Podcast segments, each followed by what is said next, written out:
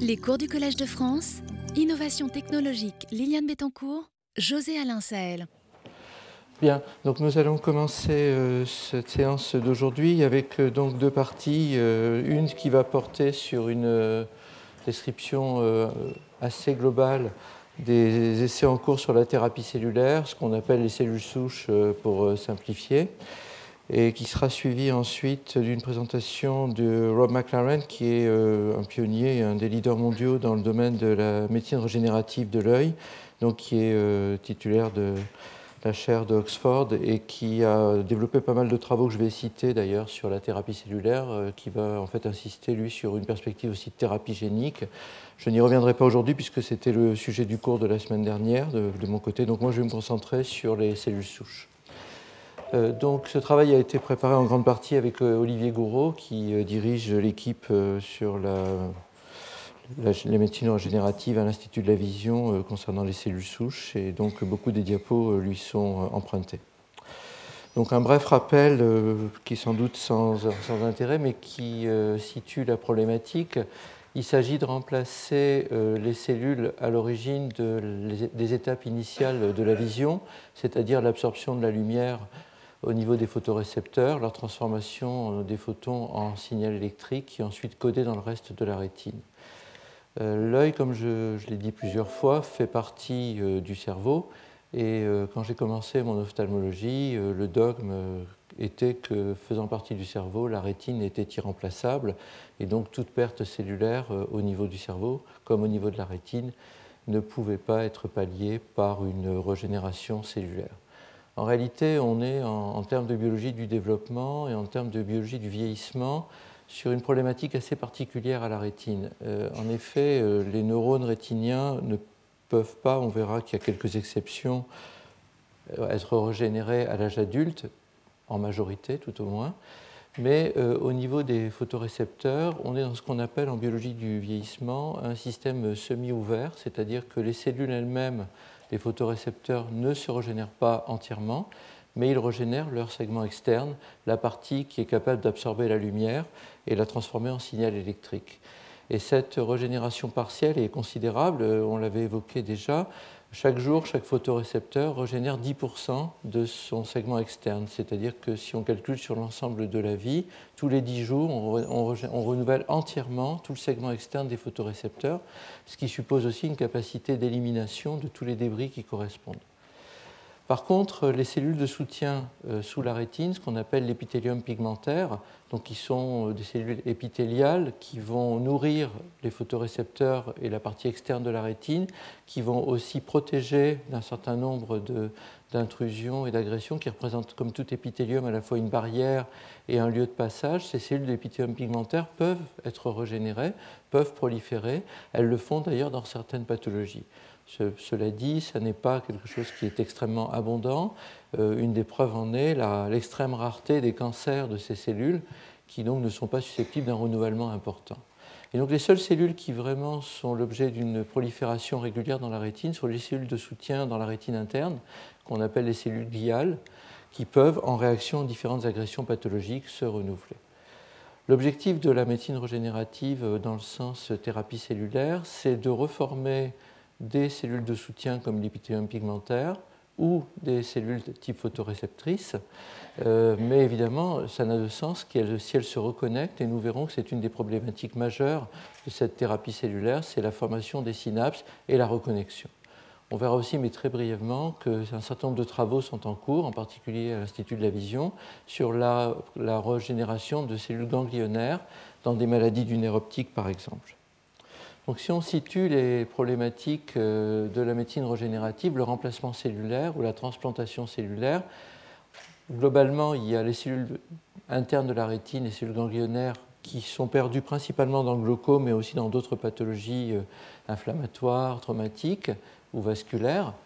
Et euh, les cellules de la partie externe de la rétine, donc les photorécepteurs et l'épithélium pigmentaire, qui, elles, vont être endommagées ou détruites dans le cadre du vieillissement, la dégénérescence maculaire liée à l'âge, ou dans le cadre des dystrophies rétiniennes, comme par exemple les rétinopathies pigmentaires. Cette diapositive est un petit peu le, thème commun à l'ensemble de mes cours. Je l'ai présenté euh, depuis la leçon inaugurale pratiquement à chaque cours. Et euh, si on analyse l'évolution de la maladie, c'est une diapositive qui a été préparée par Denise Dalcara dans une revue que nous avons publiée récemment. Euh, cette situation est la suivante. Lorsque au départ, on, normalement, une rétine normale présente tout l'ensemble des cellules, en particulier les cellules photoréceptrices, dans les dystrophies rétiniennes comme les rétinopathies pigmentaires, il y a donc des mutations au niveau des photorécepteurs, principalement à bâtonnets, mais éventuellement aussi des photorécepteurs à cône. Vous pouvez descendre, il y a pas mal de place encore devant. Et euh, ces cellules-là euh, vont euh, avoir besoin, si on veut rectifier l'anomalie génétique, d'un remplacement de gènes, voire parfois d'une correction de gènes pour corriger l'anomalie causale à ces pathologies. Lorsque ces cellules ont dégénéré, c'est le cas lorsque les bâtonnets ont dégénéré, il est considéré que c'est trop tard, évidemment, pour rectifier l'anomalie génétique. Là, on peut essayer de les empêcher de mourir en aval de la mutation par des approches de pharmacologie ou de neuroprotection qui souvent sont intégrés, et on les a déjà abordés en particulier avec la survie des photorécepteurs, et tout particulièrement à l'étape suivante qui est la perte des cônes, les cellules qui nous permettent de voir le jour, où nous avons développé depuis longues années, euh, en même temps que d'autres équipes, des approches pour empêcher cette perte cellulaire. Là, il ne s'agit plus de corriger la cause de la maladie, donc on n'est plus dans la guérison de la maladie, on est dans des approches palliatives qui visent simplement à empêcher la cécité de survenir. Mais à un moment donné, toutes les cellules ont dégénéré ou sont devenues inactives. Et là, il s'agit de restaurer la fonction visuelle. Euh, et c'est l'objet des prothèses, de l'optogénétique que nous avons abordé dans les deux cours précédents. Mais c'est aussi l'objet de la thérapie cellulaire, c'est-à-dire du remplacement cellulaire. Le remplacement cellulaire peut donc être abordé dans cette pathologie à un stade où euh, on va avoir perdu l'ensemble des photorécepteurs et où le patient n'a même plus cette vision centrale que nous avons décrite comme une des cibles thérapeutiques principales, en particulier de la neuroprotection. Et donc, euh, dans, le cadre de ces pathologies, euh, comme je l'ai décrit, dans la rétinopathie pigmentaire, il y a une perte de la vision périphérique puis centrale. Dans le cadre de la dégénérescence maculaire liée à l'âge, une perte centrale. Dans tous les cas, l'ensemble aboutit à une perte des photorécepteurs par des mécanismes très différents, mais c'est la conséquence. Donc on va s'intéresser à ce stade très précis de la maladie où il n'y a plus de photorécepteurs et où par simplification, mais nous l'avons déjà dit, il est évident qu'on ne peut pas perdre l'ensemble, la moitié des cellules de sa rétine sans que ça entraîne des conséquences sur les autres. On va quand même faire l'hypothèse que le reste de la, connectivité rétinienne est présente, ce, euh, ce dont d'ailleurs témoigne l'efficacité des prothèses rétiniennes. Rob va revenir là-dessus tout à l'heure, mais aussi de l'optogénétique par exemple. Donc l'idée, c'est de profiter du maintien du reste des cellules de la rétine, en particulier de la connexion encore du nerf optique à la rétine par les cellules ganglionnaires, qui donc forment le nerf optique, pour essayer de restaurer le signal en régénérant des cellules photoréceptrices ou des cellules de soutien. Mais avant d'aborder la greffe, la question évidente, c'est de se demander si nous ne sommes pas capables naturellement de régénérer des cellules dans la rétine, s'il n'y a pas une possibilité de reformer des cellules à partir des cellules existantes. Donc la, première possibilité qui a été abordée depuis de très longues années, c'est la possibilité de régénérer à partir des cellules existantes des cellules rétiniennes. Donc c'est le contraire du dogme que j'avais appris lorsque j'ai commencé mon ophtalmologie, euh, qui est donc l'incapacité théorique du cerveau ou de la rétine de régénérer des cellules. En réalité, il a été démontré, alors depuis très longtemps chez les poissons et les amphibiens et chez les oiseaux, une capacité de reformer euh, des neurones au niveau de la rétine et en particulier à partir d'une zone très périphérique de la rétine, ce qu'on appelle la zone marginale ciliaire, qui est donc à la périphérie rétinienne. Et cette zone marginale ciliaire, donc, qui est une zone non visuelle, qui est à la jonction entre la rétine saine et une zone qui est formée de cellules progénitrices, chez le poisson, chez les amphibiens et chez les oiseaux, est capable de reformer certaines cellules de la rétine. Et donc, euh, ceci est, possible à partir de cette zone périphérique, mais pas forcément à partir des zones endommagées. Les lésions rétiniennes ne surviennent pas nécessairement à la périphérie. Ça aurait d'ailleurs beaucoup moins d'importance, puisque ça ne, toucherait que la vision périphérique. Mais lorsqu'un dommage rétinien survient en vision centrale, la zone de régénération est très éloignée. Mais il a été montré qu'il pouvait y avoir une migration postérieure partielle. Et effectivement, dans cette capacité de régénération, il a été montré en partie à partir de la zone marginale ciliaire, mais aussi à partir de certaines cellules de la rétine, qu'il y avait une capacité très partielle de régénération. Et là, il ne s'agit plus seulement de cellules périphériques, mais de cellules qui sont à l'intérieur de la rétine, les cellules gliales dont j'ai déjà parlé tout à l'heure, en particulier un type tout particulier de cellules gliales qui est spécifique à la rétine, qu'on appelle les cellules de Muller. Muller, donc, c'est un, un, anatomiste qui a décrit ces cellules, qui sont dans la rétine chez toutes les espèces, en particulier ici chez les poissons. Et dans ces espèces-là, à partir aussi bien de la zone périphérique qu'à partir de cette zone-là, il y a une capacité éventuelle de transformer ces cellules gliales en progéniteurs rétiniens, pardon, excusez-moi, euh, en progéniteurs rétiniens, pour ensuite former des précurseurs des cellules photoréceptrices, en particulier des bâtonnets, et éventuellement de reformer des bâtonnets. Donc c'est un phénomène un peu particulier parce qu'on verra tout à l'heure très brièvement le développement de la rétine, parce qu'on en aura besoin pour comprendre certaines approches actuelles de thérapie. Euh, il y a une possibilité à partir d'une cellule donnée de régénérer l'ensemble des cellules rétiniennes. Ici, l'idée, c'est de partir de cellules de soutien, de les dédifférencier, de leur faire perdre leur, leur nature de cellules gliales pour devenir des progéniteurs, donc des cellules qui vont ensuite être capables de devenir des photorécepteurs. Et euh, ceci euh, a été démontré euh, chez les poissons, avait ensuite été démontré dans un certain nombre d'articles sur des cellules de, par exemple, de souris, sur des rétines de souris, et éventuellement il a été dit, et ça fait les, les nouvelles donc il y a quelques années déjà, une quinzaine d'années, que c'était possible aussi chez l'homme. Alors nous, on avait travaillé à l'Institut pour essayer de comprendre cela, et en réalité, on s'est aperçu qu'une bonne partie de ce qui était décrit comme de la prolifération cellulaire dans la rétine chez les mammifères, c'est en fait simplement de la réparation de l'ADN et pas nécessairement euh, cette capacité de reformer des cellules. C'était sans doute en partie un artefact. Et dans la littérature sur les cellules souches, d'une manière générale depuis maintenant une vingtaine d'années, beaucoup des publications les plus sensationnelles ont ensuite été soit démenties par d'autres publications qui ont montré qu'en réalité c'était des phénomènes soit liés à des artefacts d'études, soit euh, éventuellement à euh, des phénomènes marginaux qui étaient surinterprétés. Alors ça ne veut pas dire que tout ce qui a été publié dans ce domaine n'a pas de valeur, c'est simplement qu'il faut prendre avec beaucoup de prudence les grandes annonces qui sont faites sur la capacité de reformer un œil, de reformer une rétine, etc. C'est une possibilité qui n'est pas négligeable, mais qui n'est absolument pas aussi fascinante et importante que ce qu'on peut décrire. Donc l'idée, c'est, euh, par exemple, à partir des cellules gliales, ce qui est donc possible chez le poisson, de leur proposer, enfin de les pousser à se redifférencier pour former ensuite l'ensemble des types cellulaires de la rétine. Et donc ça, ça a été démontré chez le poisson, ça a été démontré chez le poulet, et plus récemment, ça a été aussi démontré au niveau de euh, la rétine de mammifères.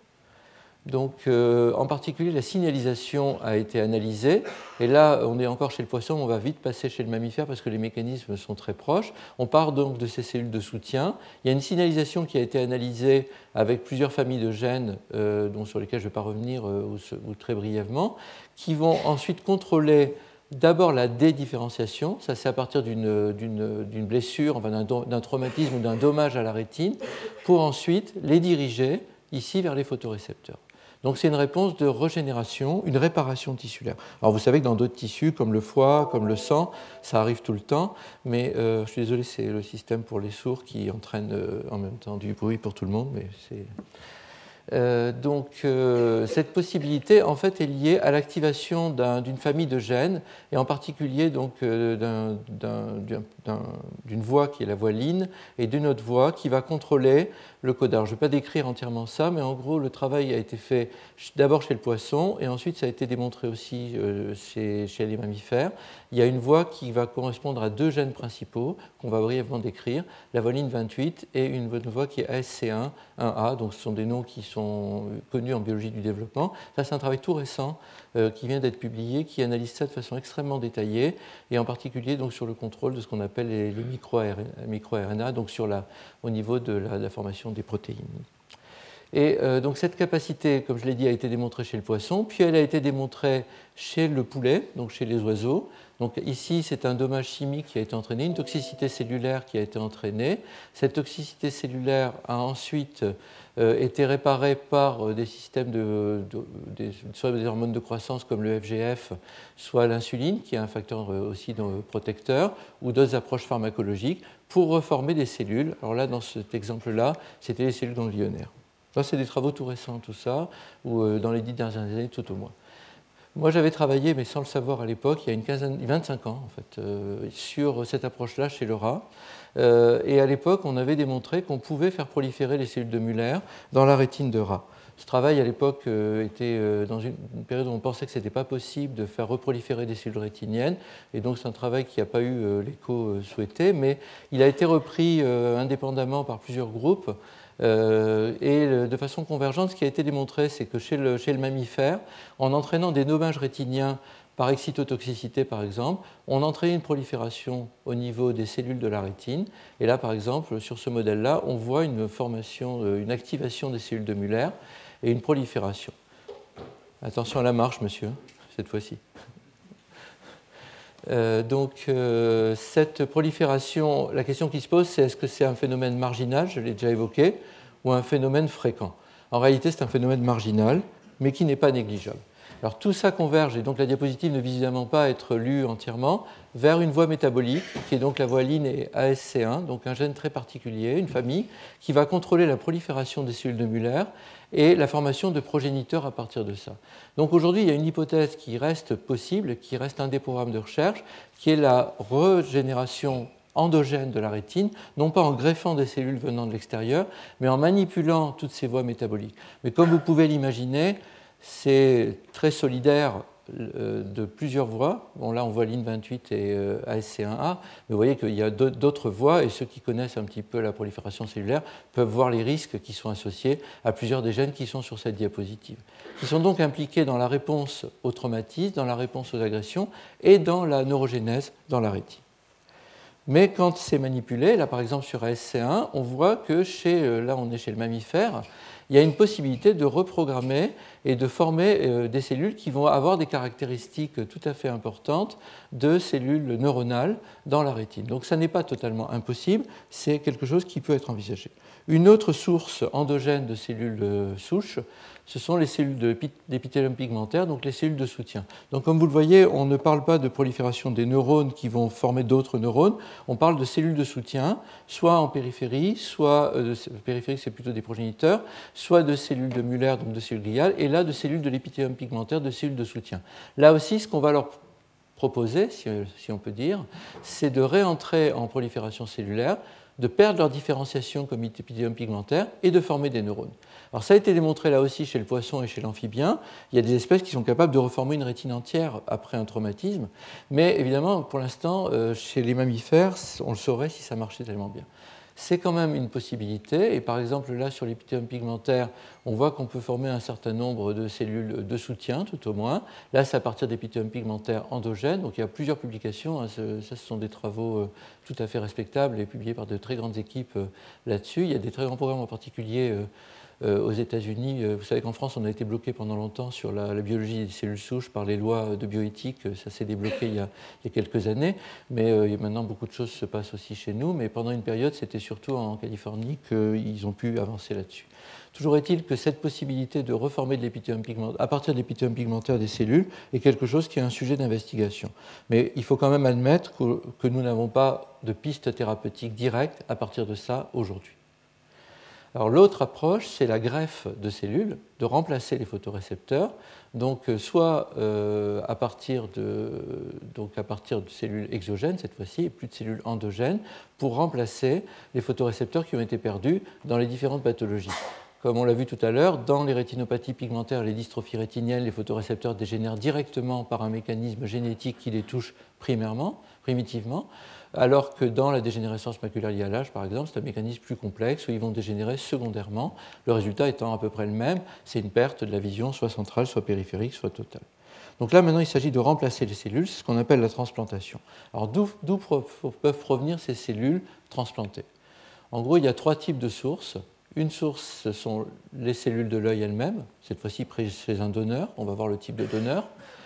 Soit ce sont des cellules qui ne sont pas des cellules de l'œil euh, donc du système nerveux central, ou par exemple de la moelle osseuse, ou du cordon ombilical, ou du placenta, donc des sources exogènes, ou alors des cellules embryonnaires qui vont être poussées à se redifférencier pour former les cellules euh, importantes de la rétine, ici essentiellement les photorécepteurs. Donc on va voir successivement ces différentes approches.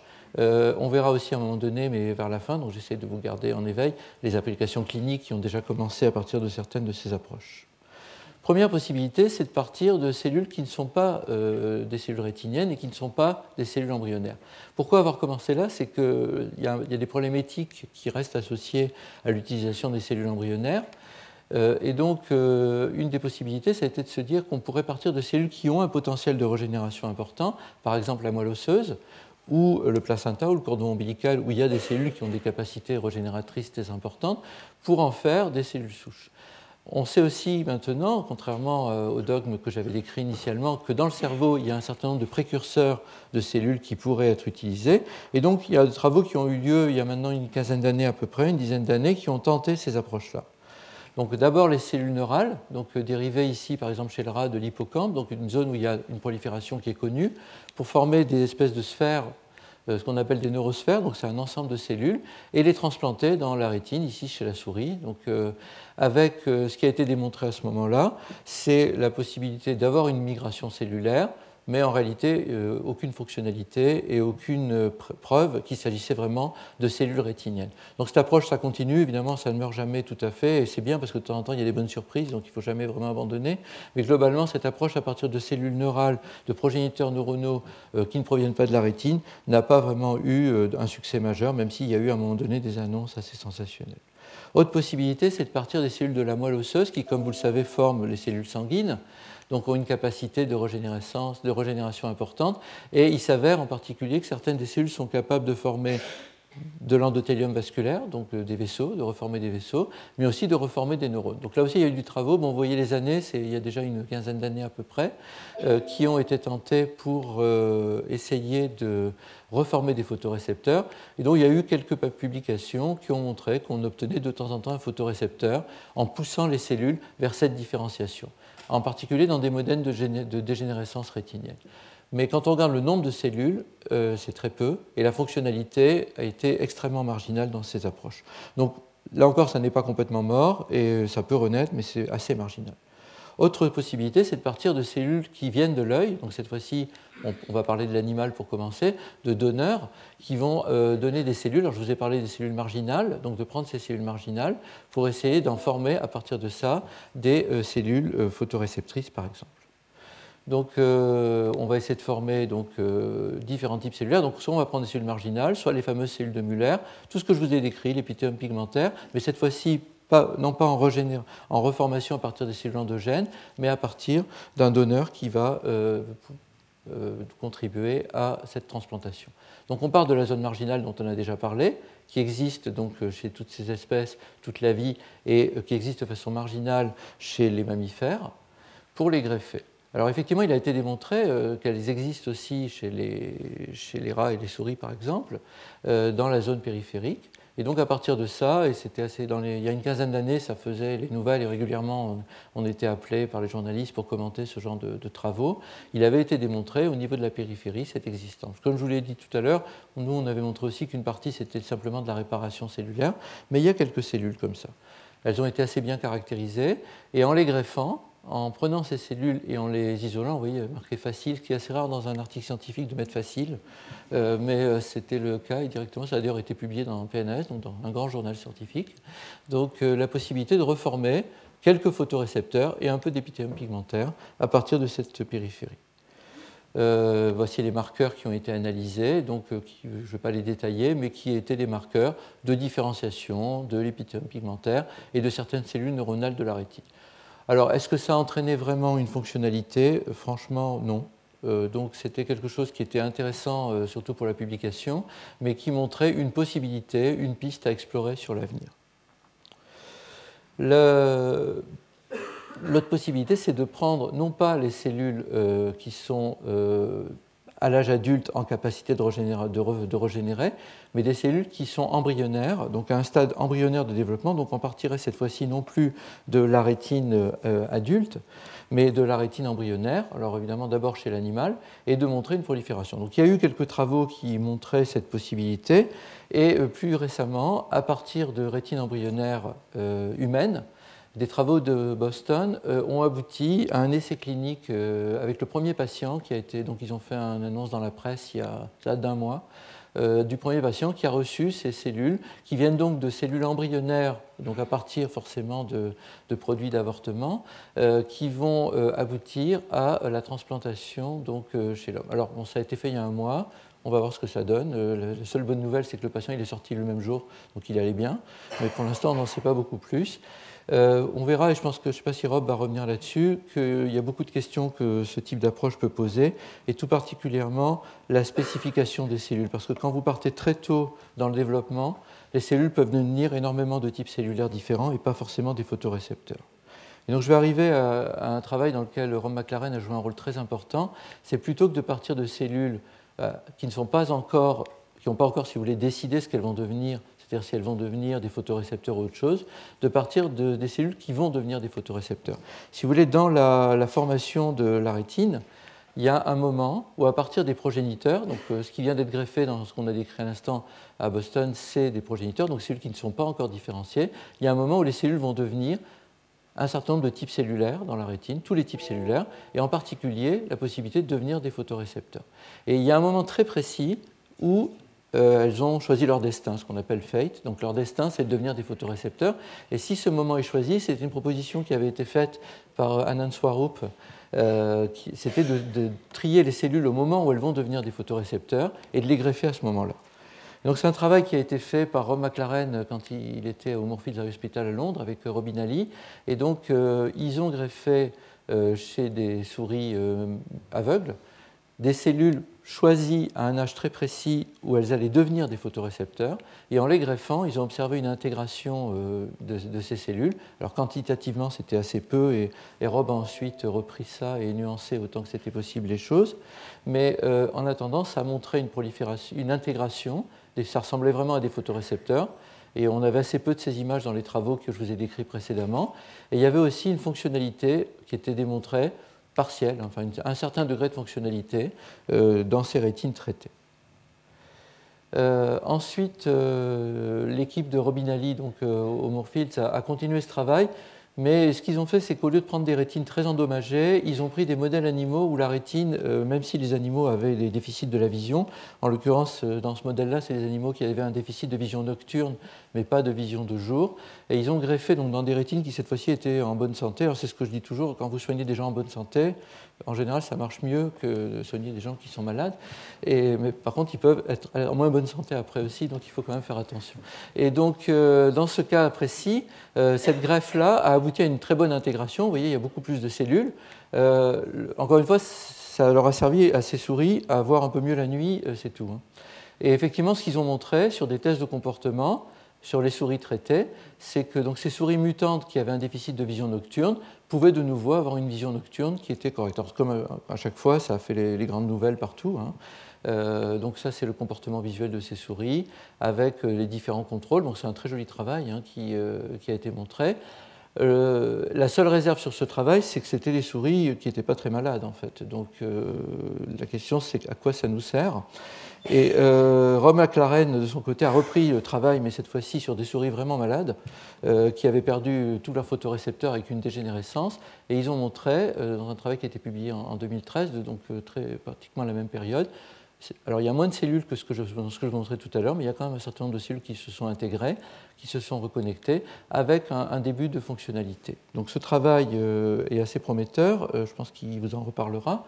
Euh, et euh, la question qui s'est posée, c'est comment, à partir de ces travaux, donc c'est la suite de ce travail, on, voit quand même qu'il y a pas mal de photorécepteurs qui ont pu être intégrés, en partie reconnectés. Je ne vais pas rentrer dans le détail parce que je pense que Rob va en parler euh, en partie dans son, exposé, même si je sais qu'il va beaucoup élargir les choses. donc il y a une intégration. Et là, la bonne nouvelle, c'est qu'on est sur des modèles de souris vraiment malades, vraiment dégénérés à des stades avancés. Alors, la question qui se pose, c'est bah, pourquoi est-ce qu'on n'est pas déjà chez les patients, puisque ça a l'air de commencer à marcher euh, Donc, c'est la question que tout le monde nous demande, puisque c'est annoncé régulièrement. Bah, il y a un petit problème, c'est que le stade où les photorécepteurs, euh, enfin, où le destin de photorécepteurs commence dans la rétine chez la souris, correspondrait, euh, si on le transposait à l'homme, à un stade de développement fœtal très avancé. En réalité, il y avait un éditorial qui accompagnait l'article de Rob en 2007, en 2006 d'un des leaders dans le domaine, de Tom Ray, qui disait que si on voulait transposer l'âge de la souris euh, à ce qu'on devrait avoir chez l'homme, il faudrait le faire, il faudrait obtenir des rétines au cours du deuxième trimestre de la gestation chez l'homme. Donc c'est juste impossible, évidemment, pour des raisons éthiques évidentes. Donc cette approche n'est pas réalisable à partir d'embryons humains ou de fœtus, plus exactement, euh, puisqu'évidemment, ça supposerait d'avoir des stades de développement qui sont trop avancés.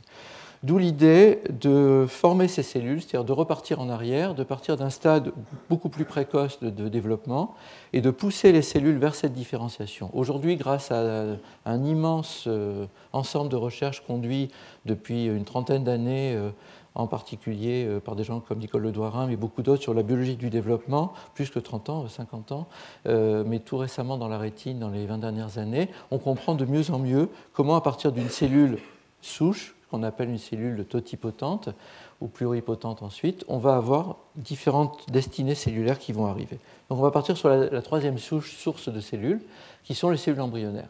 Là, on part d'un stade très précoce, là on est au stade du, vraiment de, tout, initial de la, de la formation euh, de l'embryon. Et donc il est possible d'isoler ces cellules embryonnaires, et après l'idée c'est de les pousser pour devenir des précurseurs de photorécepteurs.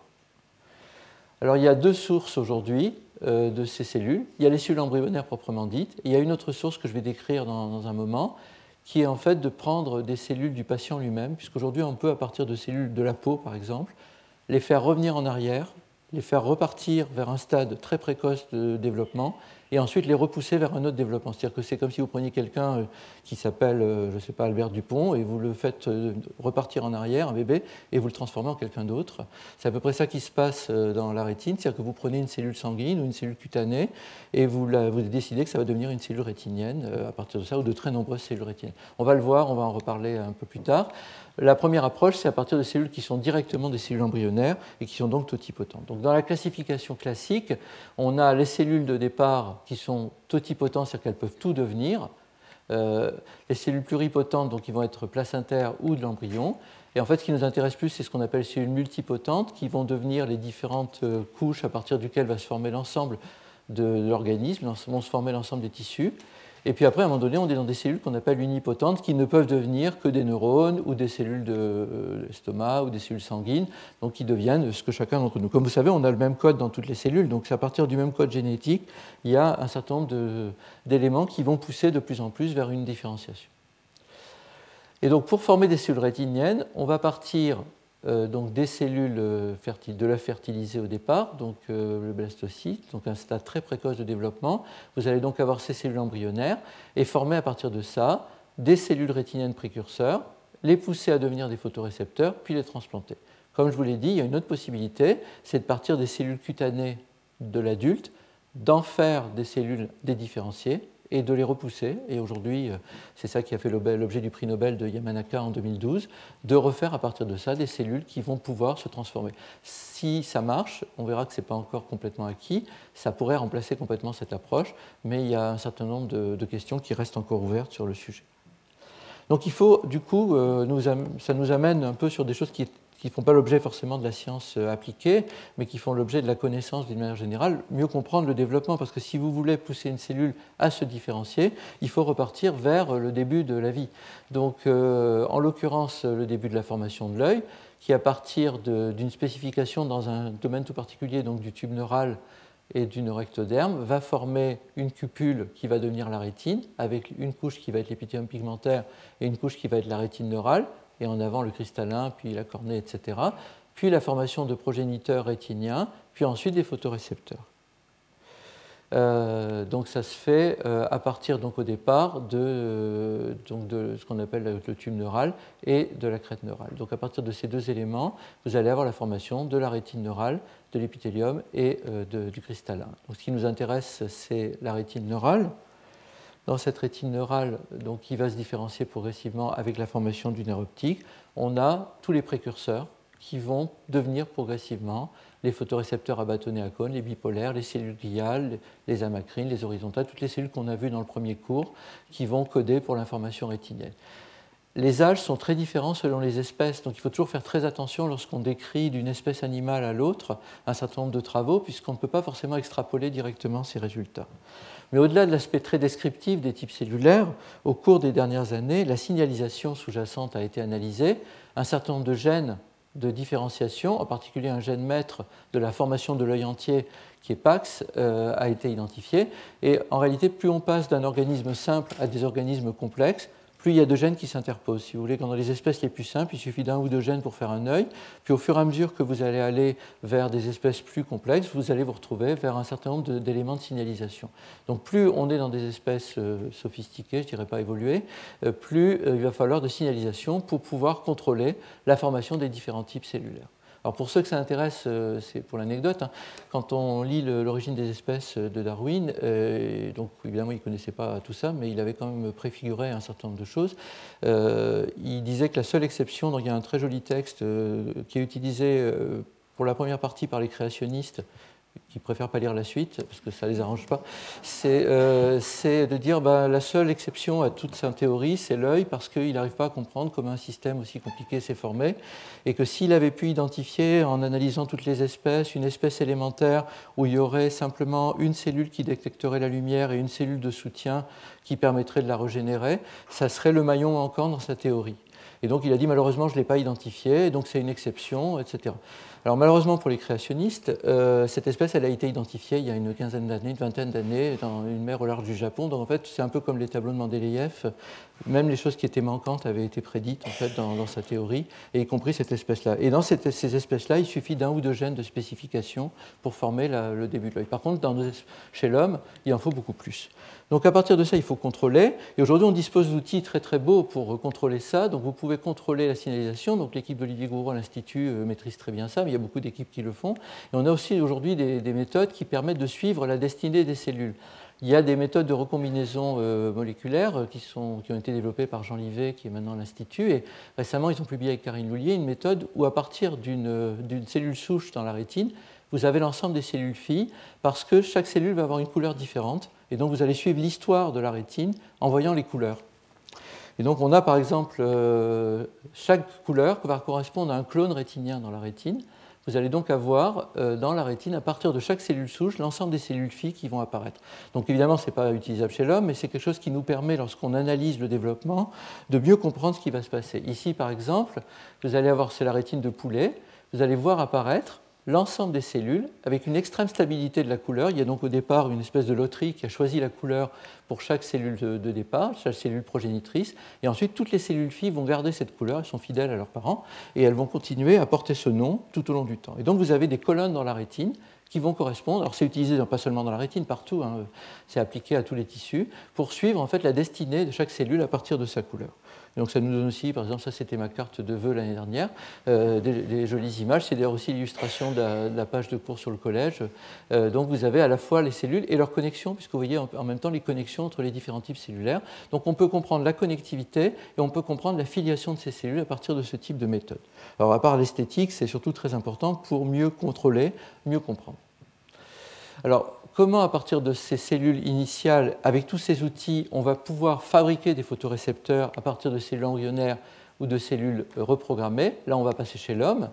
Euh, c'est un travail qui a été mené par de très nombreuses équipes dans le monde, parce qu'évidemment l'enjeu est colossal, c'est de reformer de la rétine ou de reformer euh, tous les tissus rétiniens euh, à partir de, ces cellules-là. Donc je ne vais pas citer tous les travaux, on va en voir certains. Je vais décrire les travaux de l'équipe donc Lamba, c'est Tom Ray, les équipes japonaises qui sont très avancées là-dessus, puis des travaux qui ont été menés à l'Institut de la Vision. Alors, euh, le travail de l'équipe de Tom Ray, c'était de former euh, des progéniteurs à partir de cellules embryonnaires, donc en contrôlant une partie de la signalisation que je vous ai évoquée sans rentrer dans le détail, donc en contrôlant cette signalisation, de former de l'épithélium pigmentaire ou des progéniteurs de photorécepteurs.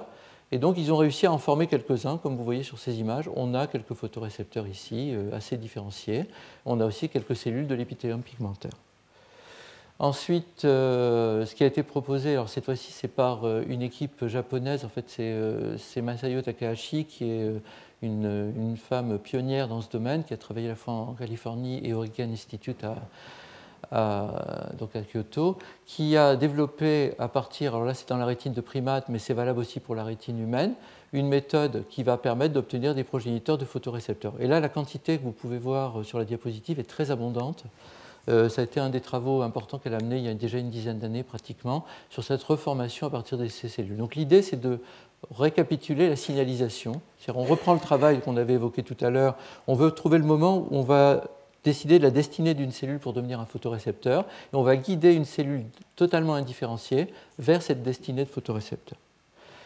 Et euh, une autre équipe japonaise, celle de Sasai, a montré qu'on pouvait non pas le faire à partir seulement de cellules isolées, mais qu'on pouvait faire pousser un œil entier en fait, à partir de ces cellules. Euh, alors, pas reconnecté au cerveau malheureusement, mais euh, reformer tout ce que je vous ai montré, la cupule optique, l'imagination, etc. Et donc euh, ce travail de Sasai à partir de quelques agrégats de cellules. Donc il s'agit de former un agrégat. Vous ne pouvez pas partir d'une cellule toute seule, il faut qu'elles interagissent entre elles. Vous prenez cet agrégat de cellules et spontanément, il va progressivement se signaliser, enfin s'envoyer les, les signaux à l'intérieur de cet agrégat pour former progressivement une cupule optique et un œil. Alors, euh, bon, c'est assez spectaculaire, je vous montre un petit film. À partir de ça, vous allez avoir euh, une rétine en 3D qui va apparaître avec des photorécepteurs, avec une partie de la rétine interne. La vraie question, c'est la reconnexion des cellules ganglionnaires pour évidemment que ça puisse se reconnecter au cerveau. Euh, donc je, vais passer cette diapo qui reprend certains de ces travaux. C'est Olivier qui a fait une synthèse là-dessus. Et je vais vous montrer comment, à partir de ces cellules, il est possible en fait de reformer une rétine en, 3D. J'espère que j'ai gardé le film dans ma présentation. Donc vous pouvez vraiment reformer un ensemble. Et euh, à l'Institut, on va vous montrer comment, sans partir d'agrégats, mais à partir de cellules isolées, il est possible de régénérer effectivement une rétine en, 3D. Un œil, enfin pas l'œil entier, mais une rétine en 3D. Donc toujours l'équipe de Sasai, euh, ils ont prolongé ce travail de façon très jolie et plus récemment euh, en contrôlant l'ensemble des paramètres. Alors il faut une matrice, hein, parce qu'il faut donner une espèce de, base pour que ça se forme sur une matrice, pour former cette évagination qui va devenir progressivement un œil. Donc je vous montre un petit film qui est associé au papier de, de. Euh, donc ça c'est leur film à eux, hein, donc je ne l'ai pas édité. Euh, voilà. Donc vous voyez l'œil se former, donc c'est les cellules sont fluorescentes, et vous voyez progressivement la cupule optique se former, et l'œil se former à partir de, ces cellules initiales. Euh, il y a une suite dans le film euh, qui, va, donc, qui correspond à, leur article. Hein. Donc c'est un travail qui lui a été reproduit largement par d'autres équipes. Hein. Et là, vous voyez le, film se produire dans, dans, le tube, enfin dans, le, tube à essai, avec la formation progressive de cette rétine de Roll. Donc évidemment, c'est très prometteur. Euh, c'est la formation pratiquement spontanée à partir de ces cellules embryonnaires, toujours l'équipe de Sasai. Et vous voyez qu'il y a beaucoup de cellules différenciées de la rétine. On est vers quelque chose qui est assez prometteur en termes de différenciation. Après, vous n'allez pas vouloir nécessairement greffer une rétine entière à quelqu'un qui a déjà une partie de sa rétine. Donc il va falloir choisir les cellules qu'il faut différencier. Et euh, raison pour laquelle il faut essayer d'un peu mieux contrôler les choses et de former. vous voyez que le mot facile a disparu hein, de toutes les publications depuis. Euh, on, va sur des approches qui vont viser à induire cette différenciation, mais ensuite progressivement à éliminer tout ce qui pourrait polluer le signal. Je vous montrer un travail qui a été fait par l'équipe d'Olivier Gouraud à partir, alors ici c'est à partir de cellules cutanées, mais ça peut être fait à partir de cellules embryonnaires aussi. Donc cellules cutanées prises chez des patients, dans le cas précis, tous nos patients qui ont des maladies euh, génétiques de la rétine acceptent une petite biopsie de peau, c'est un geste très bénin, à partir duquel on va, reformer leurs cellules rétiniennes. Dans notre cas, ce n'est pas pour les greffer, c'est pour mieux comprendre leur maladie et l'effet des mutations, puisque ça peut être des modèles de pathologie.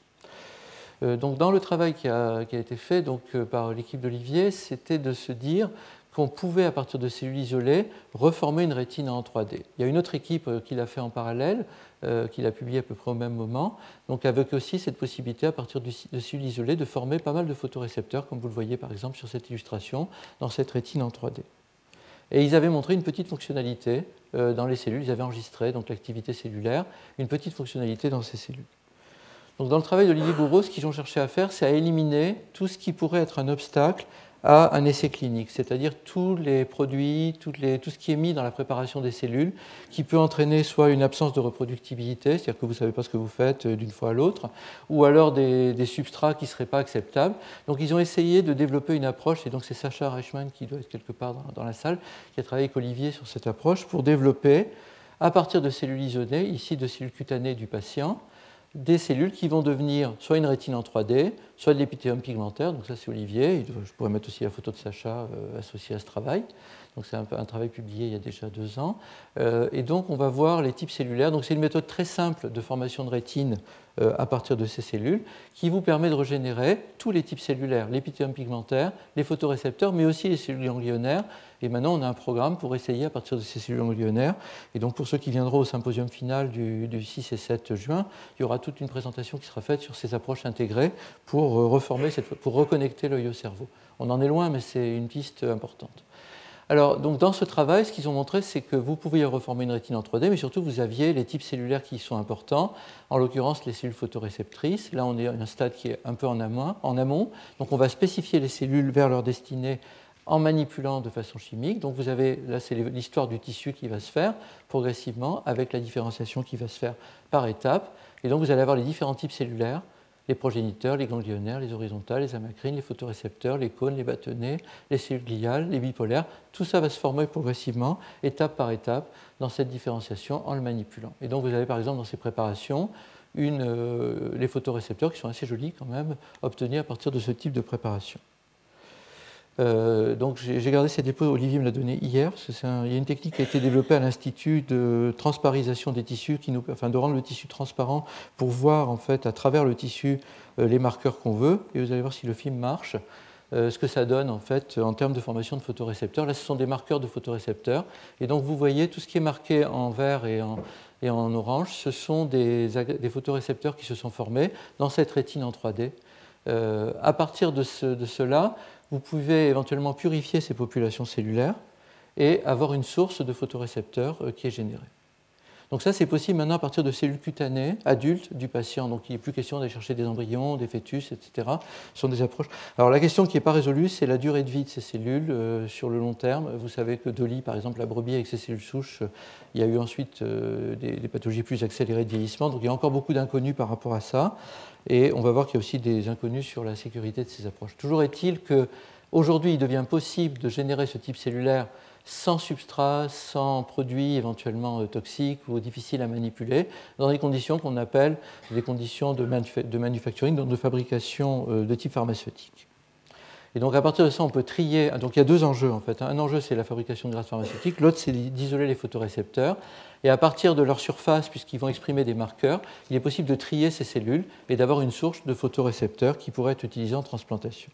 Donc évidemment, on prépare des projets de ce type, mais en même temps, le monde continue à travailler, heureusement. Donc d'autres équipes ont continué à travailler aussi sur la transplantation de précurseurs de photorécepteurs à partir de ces cellules pluripotentes.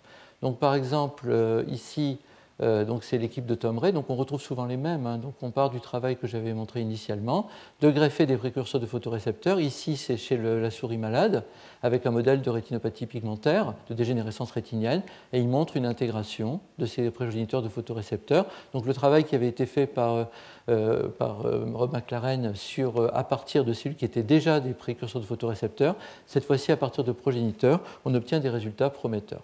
Donc ça a été fait euh, par plusieurs équipes, euh, là à partir de cellules, cutanées, donc de cellules IPS par euh, donc Bud Tucker à, Iowa, avec là aussi de très jolis photorécepteurs qui ont pu être montrés.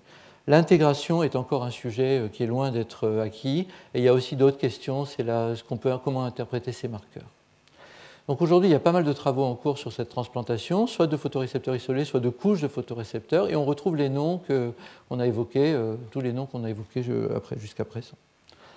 Euh, donc ces, associations, ces, intégrations de photorécepteurs sont tentées soit dans des modèles animaux, pour l'instant pas encore chez l'homme, euh, mais ça ne saurait tarder, pour essayer de, reconnecter. En fait, il y a encore pas mal de questions qui sont, qui sont posées, et en particulier, c'est qu'aujourd'hui, la fonctionnalité dans la plupart des papiers, y compris dans des très grands journaux, n'est pas très convaincante. Aujourd'hui, la, preuve que l'intégration de ces cellules aboutit à une restauration fonctionnelle est encore très très marginale. Donc euh, il, y a, eu une proposition qui a été faite de, reprendre les choses étape par étape pour essayer de démontrer une fonctionnalité. Et euh, Masayo Takahashi, euh, qu'on connaît bien, qui était là l'année dernière et qui, vient souvent, qui travaille beaucoup sur ces approches, a essayé de proposer une greffe de ces cellules photoréceptrices où on, verra aussi des d'épithélium pigmentaire chez des patients pour reconstruire, ces couches. Vous voyez, les publications sont des publications récentes et ça doit être un sujet d'ailleurs de prudence quand on les interprète. Et elle aussi, elle a montré une très jolie formation de cellules et elle a montré un certain degré d'intégration. Comme elle est très honnête, euh, ce qui est le cas de la majorité des scientifiques, euh, plus que la majorité, pas la totalité, mais beaucoup de monde, euh, elle a montré cette intégration, mais il n'y a pas aujourd'hui de prétention à une fonctionnalité qui soit vraiment extrêmement convaincante. Je vais passer sur ça pour passer à quelque chose qui est plus euh, aujourd'hui en essai clinique, qui est la grève d'épithélium pigmentaire. Pourquoi est-ce qu'on est plus près des grèves d'épithélium pigmentaire que des grèves de photorécepteurs? C'est qu'il n'y a pas besoin de reformer des synapses. Quand vous greffez des photorécepteurs, il faut qu'ils se reconnectent aux autres neurones de la rétine. Et comme je vous l'ai dit, ça, a été observé, mais ça n'est pas un phénomène massif.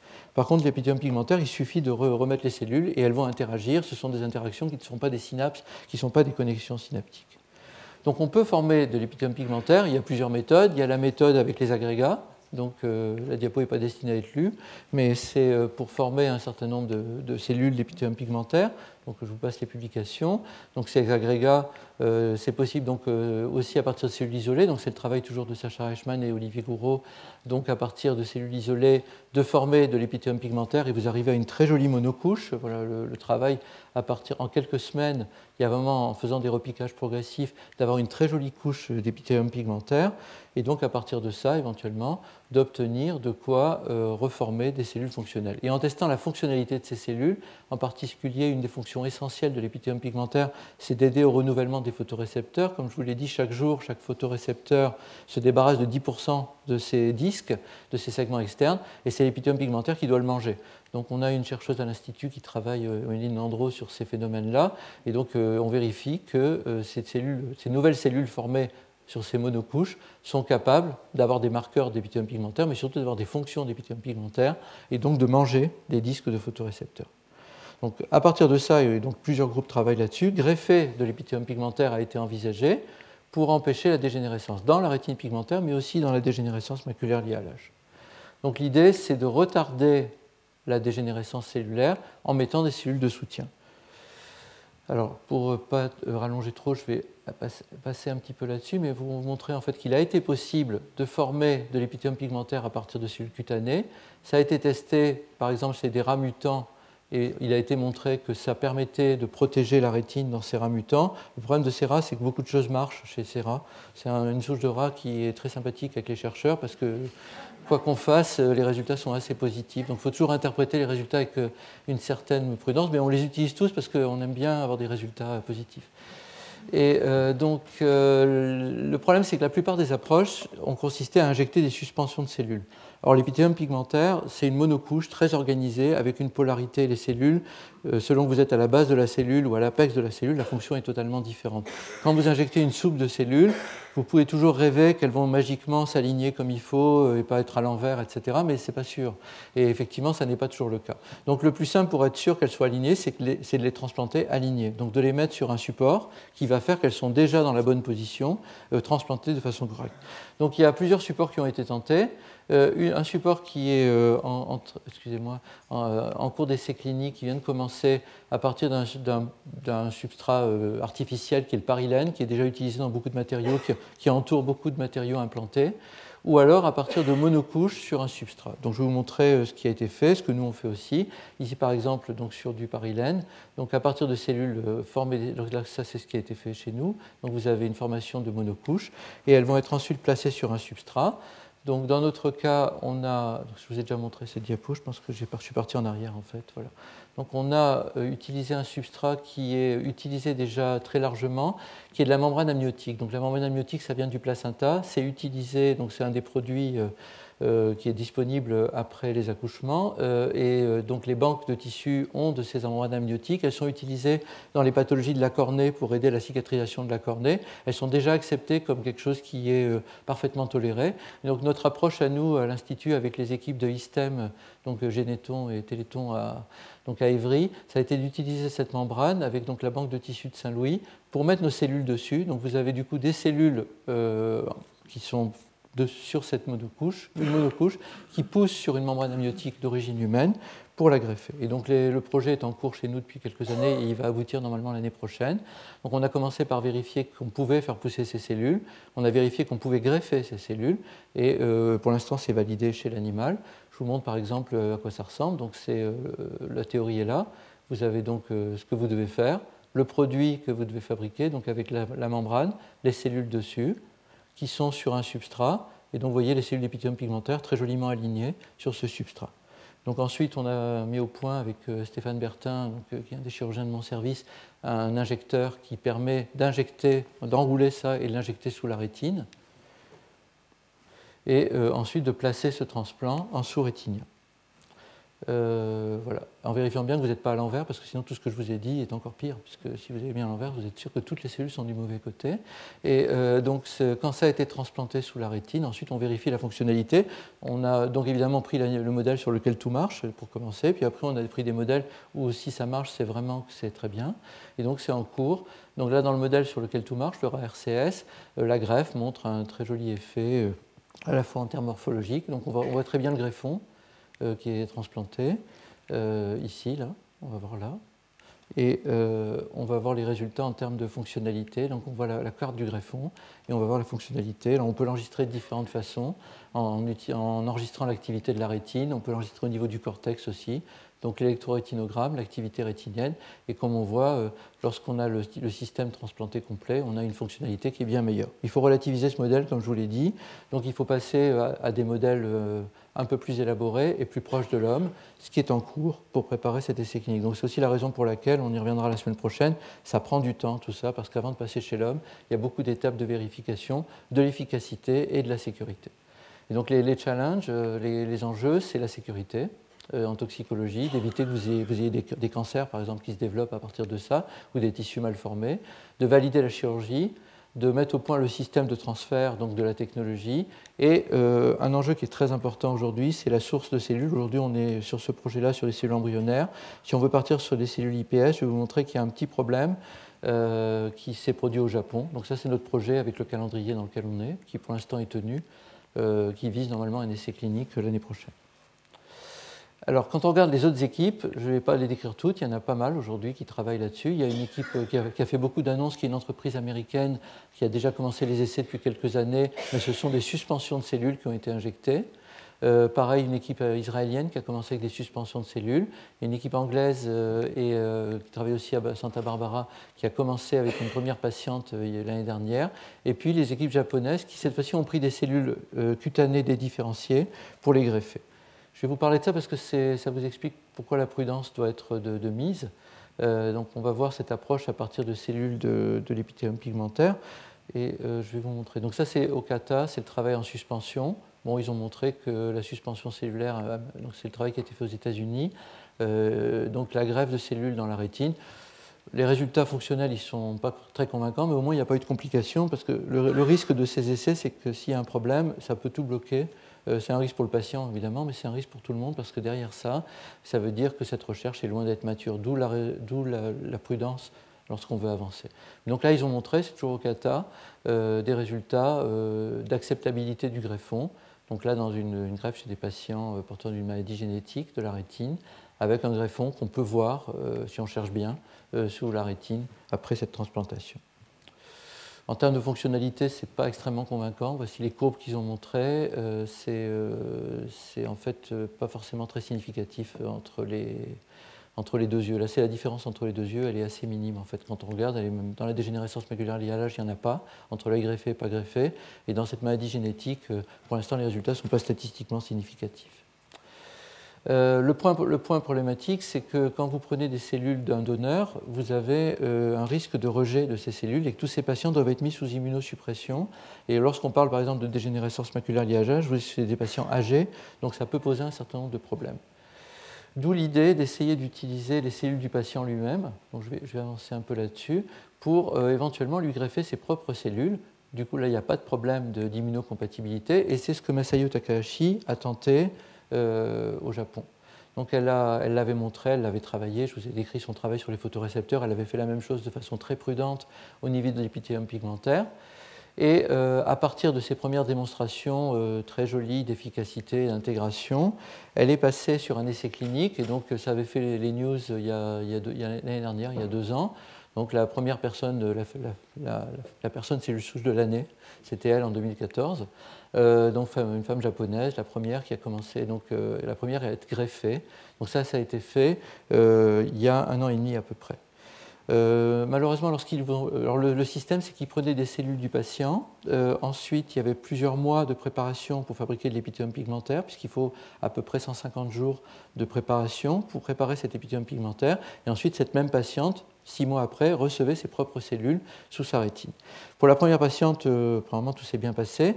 Pour la, deuxième personne qu'ils ont voulu greffer, euh, avant de greffer les cellules, vous vérifiez qu'il n'y a pas de mutation qui soit survenue, vous vérifiez tout le, système. Et en vérifiant, ils se sont aperçus qu'il y avait euh, un certain nombre de gènes qui risquaient d'entraîner une prolifération non contrôlée des cellules. Donc l'essai clinique a été arrêté, pas parce qu'il y a eu un problème, mais parce qu'ils ont voulu éviter d'avoir un problème.